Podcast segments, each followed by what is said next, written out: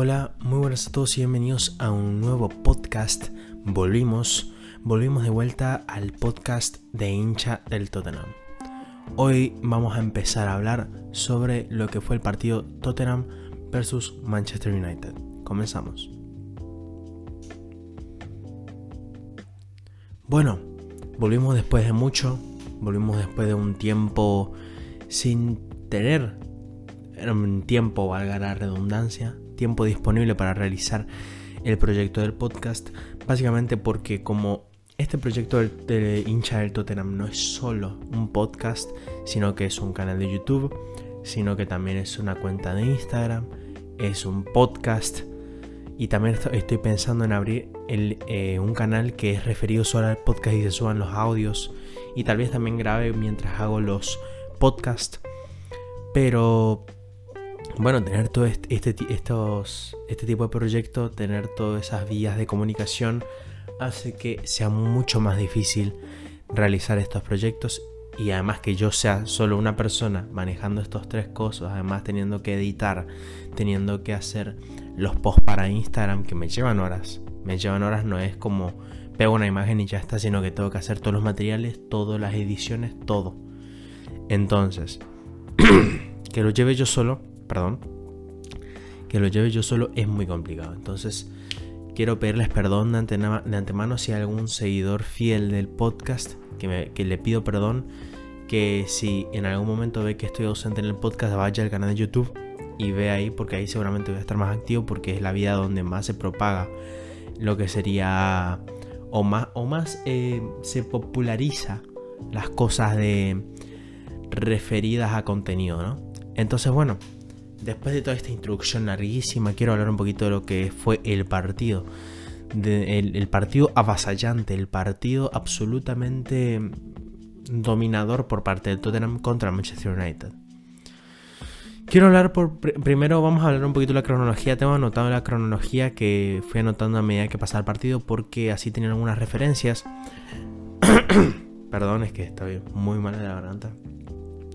Vamos a empezar primero porque al minuto 2 del partido hubo un penal para los Reds, para el Manchester United que cobró Bruno Fernández, adivinó Lloris la posición, pero al esperar mucho tiempo no llega la pelota.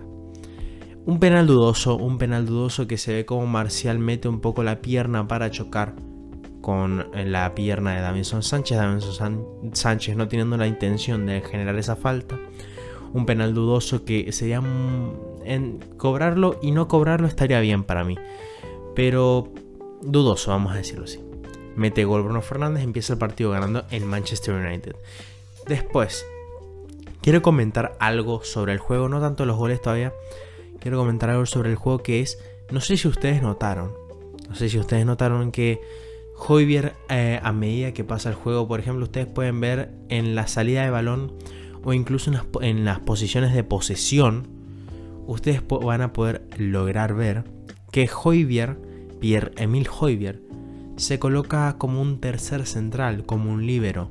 O sea, él es pivote, pero al ponerse como líbero es como que está destacando incluso más que es un pivote único, que tal vez em, que si Sissoko estaba un poco más descolgado, un poco más liberado para poder hacer transiciones y que Ndombele estaba ocupando la parte de la media punta, pero Hoybier era como si fuera un pivote único, vamos a decirlo así. Después al minuto 4, al minuto 4 llega el gol de Tanguy Ndombele por error de la defensa del United. La mela va a trabar con Luke Shaw. No sé qué es lo que hace Harry Maguire, como que le agarra Luke Shaw porque debe tener la obsesión de querer sacar la pelota jugada cuando Luke Shaw estaba por despejar, traba la mela en ese proceso de pelea entre Harry Maguire y Luke Shaw, se mete la mela, empieza a trabar, no sacan la pelota los de United, se escapa la pelota y Tanguy Ndombele es muy avivado, muy perspicaz y logra aprovechar esa pelota que se escapa y patea con todas sus fuerzas con una furia, patea y logra anotar el gol que conseguía el empate para los Spurs. Después de eso, No, me acuerdo en qué minuto, no, no noté el minuto, pero fui anotando ya los, goles solamente.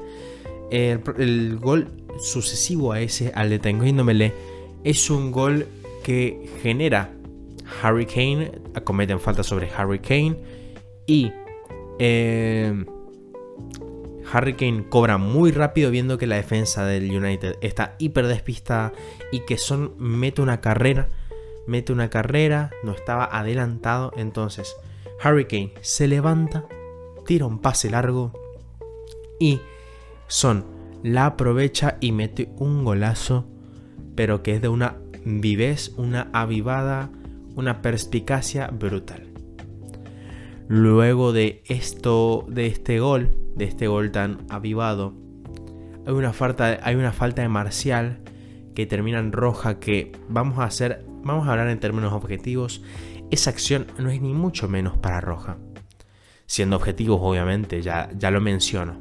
Como mucho es amarilla para los dos, o si el baremo, si la vara de medir es la roja para Marcial, entonces también tendría que ser roja para Eric Lamela. Porque los dos hacen lo mismo, solo que en una a uno sí le vio el árbitro y al otro no. Y además que Eric Lamela, no nos vamos a mentir, finge el, el golpe, finge bien lo que sería el, dolor, vamos a decirlo así. Ya digo, roja para Marcial. Pero vamos a, voy a ser sincero, esta roja o esta expulsión no influye en el resultado porque el Tottenham empezó asediando y seguía asediando y no sabía resolver Manchester United con o sin Marcial en la cancha. Además que Marcial no orbitó, no, fue alguien relevante en el juego de el Manchester United. Igual que también está desaparecido Rashford y Greenwood absolutamente desapareció, igual que Bruno Fernández. Después de esta roja para Marcial viene el gol de Harry Kane que por, por error de pase de Belly que quiere mandar un pase a, no me acuerdo si era Paul Pogba o Nemanja Matic. Era uno de los pivotes, eso sí sé. Era uno de los pivotes. Eh, quiere hacer un pase hacia uno de los pivotes y Harry Kane en la presión iba a presionar a Belli, pero vuelve rápidamente hacia atrás, logra interceptar el pase de Belli hacia alguno, uno de los pivotes, no me acuerdo, ya digo. Logra interceptar el pase, agarra Sissoko, Sissoko se la pasa a eh, y Hummingson ve el espacio donde está Harry Kane solo para rematar. Y logra el gol Harry Kane por un error de salida de balón. Terrible, terrible, ya digo, la F es... Tenemos mérito, tiene mérito el Tottenham, pero también tiene, tiene desmérito la defensa del United con esos errores garrafales que provocaron goles del Tottenham. Pero ya digo, el Tottenham eh, tal vez sin esos errores no hubiera ganado 6 a 1, pero tal vez 2 a 1, 3 a 1 hubiera ganado. Y ya digo, no influye tampoco el tema de Marcial, porque Marcial no es el que está cometiendo los errores arriba, sino que los errores son abajo, son en la defensa. luego, luego viene otro gol de Homingson, donde eh, creo que si Sissoko recibe un pase por parte de Reguilón y, y, y, después ve, está Aurier abierto, pidiendo absolutamente con ansia la pelota. Si lo ve, porque parece que nadie lo estaba viendo. Si lo ve, tira el pase en profundidad, cambia la banda, cambia la dirección del juego. Aurier está absolutamente solo, se va hasta línea de fondo, tira un centro y Hemmingson aprovecha y mete gol en la distracción y en la, en la, no sé, se durmieron los laureles en la defensa del United y lo aprovecha Hummingson. También lo aprovecha, obviamente, Aurier porque nadie, absolutamente nadie, ni siquiera Luke Shaw, que estaba por esa banda y que tenía que marcarlo, no lo marcó cuando estaba absolutamente solo y estaba pidiendo la pelota como loco. Es una vergüenza lo del United y también un meritazo para lo de los Spurs. Después, Termina el primer tiempo con un 4 a 1 y después viene el segundo tiempo que ya fue un poco más tranquilo porque ya estábamos dominando el partido. Eh, ya estábamos intentando controlar solamente el partido, si caía un gol caía, si no caía no caía, pero ya estábamos eh, controlando solamente, no era, no era que estábamos buscando exhaustivamente el gol. Sigamos jugando con intensidad a la hora de la presión, pero después reteníamos la posesión y por lo menos íbamos un poquito adelante porque no sé si por no faltarle respeto al United, pero hacíamos eso. En los primeros minutos del segundo tiempo era un control absoluto de la posesión. Creo que terminó con 63% de posesión para el Tottenham y un 38%, 37% de posesión para el United. Absolutamente dominador el Tottenham. Después al final hablaremos de un poquito de Mourinho, de, del tema de la posesión, del tema de cómo salió el equipo eh, contra el Manchester United. Pero bueno. Em, son intentando un poquito abrir la cancha porque el, Manchester United está muy cerrado, muy cerrado por dentro, tal vez para que no le meta más goles. Muy cerrado por dentro, pero son con algunos desmarques, con algunas posiciones, logró abrir la cancha.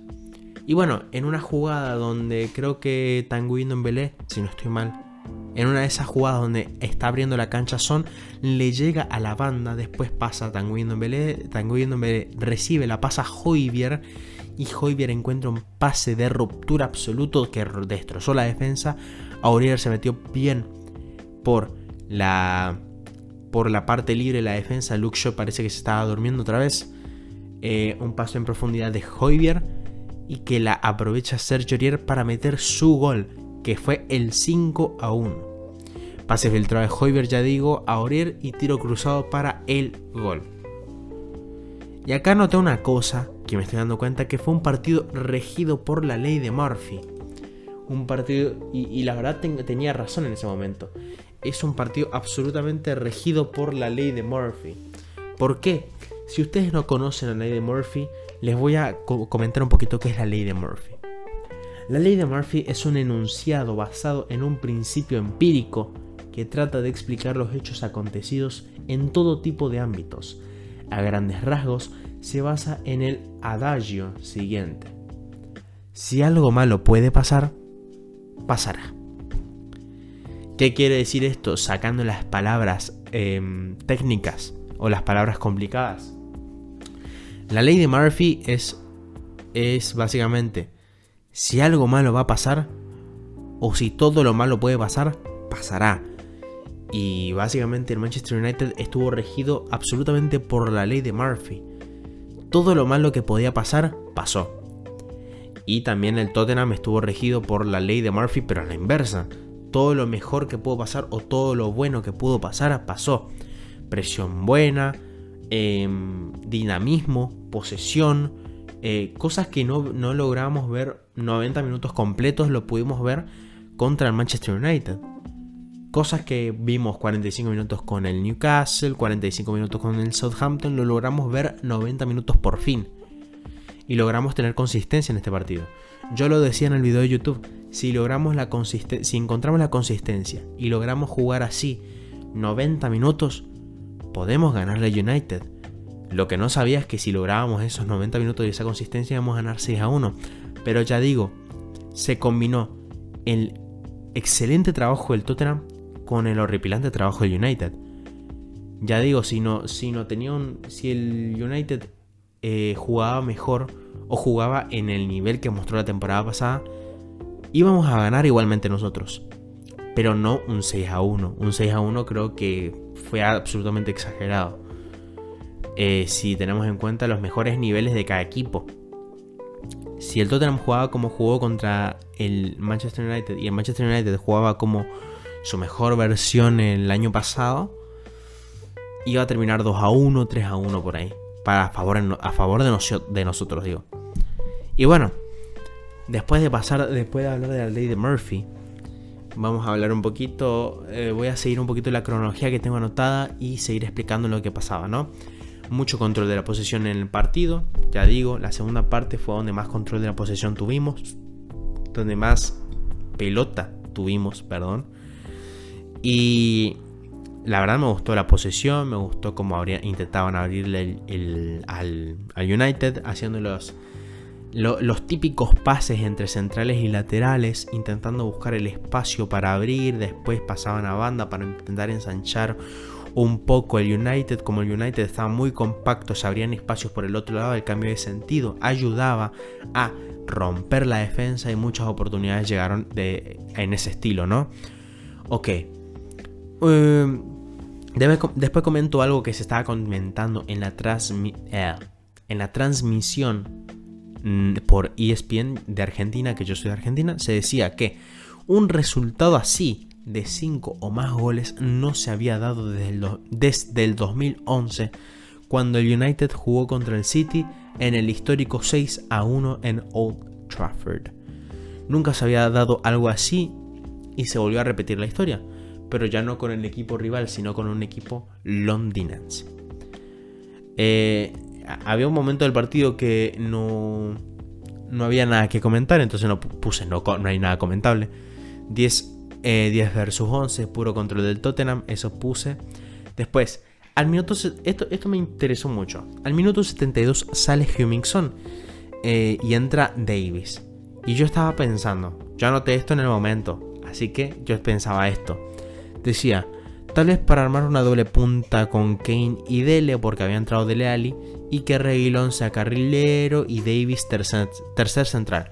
Eso es lo que yo pensaba, pero fue muy distinto. Seguía el mismo 4-2-3-1, pero eh, Reguilón pasó a ser extremo y Davis lateral. O sea, Reguilón ya estaba absolutamente en ataque directamente.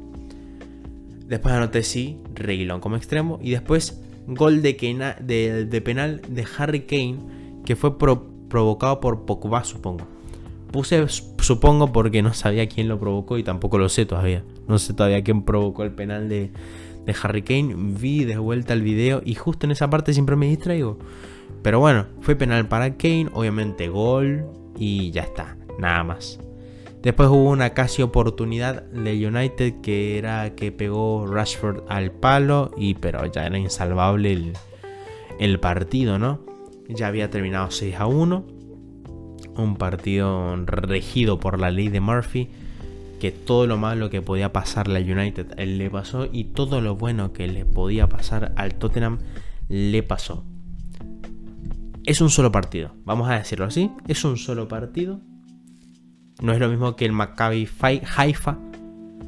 Em, este United tiene muy mala pinta. Pero yo sé que tal vez soy pesimista, diciendo que es solo un partido. Pero vamos a intentar sacar lo positivo. Si logramos este juego, este estilo de juego, mantenerlo en el tiempo, esa presión alta, esa tenencia de pelota que me gustó porque fue como que como que Mourinho combinó un poco de la esencia pochetinista del Tottenham eh, es Intentó cambiarles, intentó cambiarles que sean a la contra, que sean muy de, balón directo, etcétera, etcétera.